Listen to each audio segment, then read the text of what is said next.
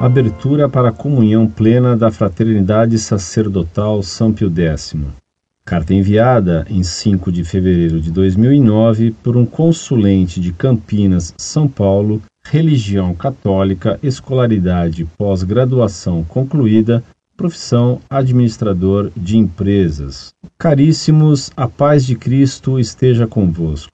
É com prazer que constato a existência de pessoas dispostas a esclarecer aos irmãos dúvidas sobre a nossa Santa Mãe Igreja, embora discorde em alguns momentos do tom adotado na resposta. Mas não é este o principal motivo que me leva a escrever este e-mail.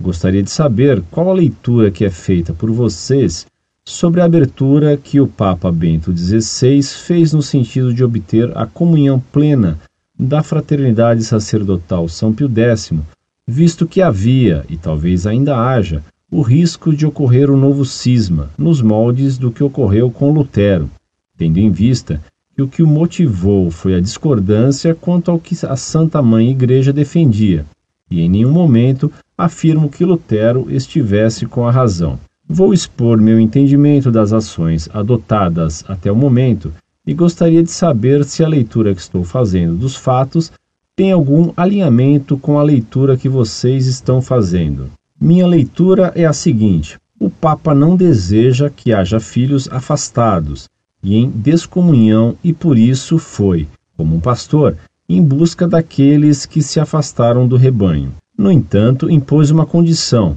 a de que estas ovelhas demonstrassem o desejo de permanecer no rebanho e com ele comungar. E para comprovar este desejo, solicitou que o Concílio Vaticano II fosse aceito por estes que estão sendo convidados a voltar para o rebanho.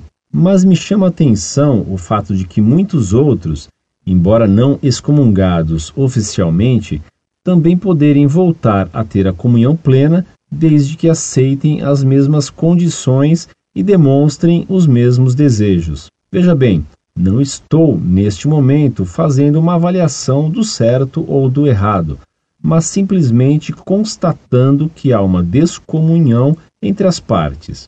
Abraços fraternos e sabendo da atenção que me será dispensada, muito obrigado. Muito prezado Salve Maria. Recomendo-lhe que leia o livro do cardeal Ratzinger, Lembranças de Minha Vida, Paulinas.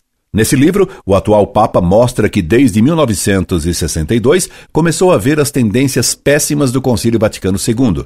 Páginas 111 a 113. Depois, lá pela página 128 a 130, ele fala do que acontece na Missa Nova, mostrando que nela houve uma ruptura com a liturgia do passado. E a palavra ruptura é do Papa e não minha. Escrevi um artigo sobre esses textos do Papa no site Monfort.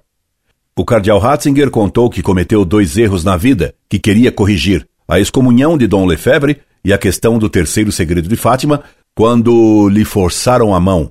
E é o que ele está fazendo pouco a pouco, trazendo a nau da igreja em direção à coluna da hóstia, o moto próprio e o decreto em favor dos bispos da fraternidade, e em direção a Nossa Senhora, o segredo de Fátima, que será publicado. Por enquanto, ele vai reformar a Missa Nova, do qual já publicou uma terceira edição típica, introduzindo mudanças bem sérias que desgostarão sobremaneira os modernistas das missas show, e um novo decreto assegurando a liberdade ainda mais completa para a missa de sempre. Por isso, ele terá que reorganizar a Cúria Romana, onde há eclesiásticos importantes sabotando a sua ação, como recentemente no caso de Dom Williamson e da Shoah. Quanto ao cisma modernista, já João Paulo II declarou que se vivia na igreja um cisma silencioso.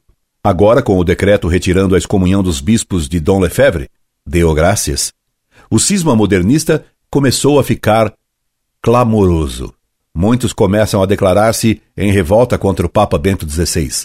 Essa apostasia irá crescer porque os que são hereges em segredo virão manifestar seus erros doutrinários publicamente. Nada há de oculto que não venha a ser revelado, disse Jesus no Evangelho.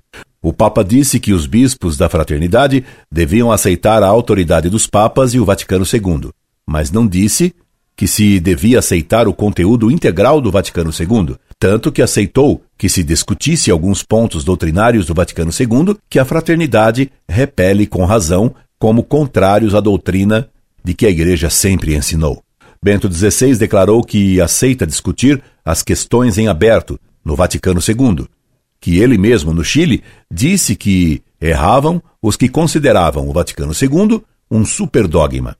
Esse concílio não usou da infalibilidade. Ainda hoje, Dom Odilo, cardeal de São Paulo, declarou que não aceitar o Vaticano II acarreta excomunhão, o que é um absurdo. Agradeço suas palavras de elogio, ainda que parcial, ao site Monfort. Quando os modernistas se queixavam a São Pio X de que certos católicos leigos eram muito contundentes nas palavras contra a heresia modernista, São Pio X lhes lembrou que na guerra não se trocam flores. Incorde Jesus Semper, Orlando Fedeli.